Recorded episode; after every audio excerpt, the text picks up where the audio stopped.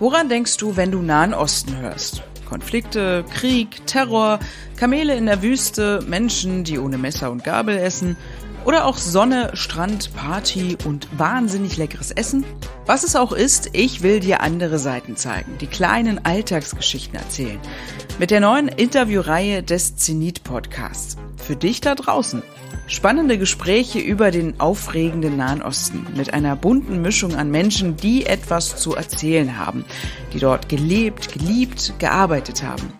Gespräche nicht nur mit Menschen, die aus den Ländern von Nordafrika bis Asien kommen oder verwurzelt sind, sondern auch Experten und Expertinnen, die sich mit dieser Region besonders beschäftigt haben, ob beruflich oder privat.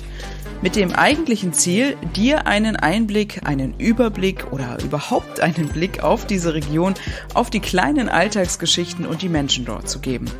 Ab Januar 2020 geht's los. Ein Herzensprojekt. Die erste Folge kommt am 3. Januar. Folgt dem Zenit Podcast auf Spotify, iTunes und der Podcast App. Ich freue mich, wenn ihr dabei seid.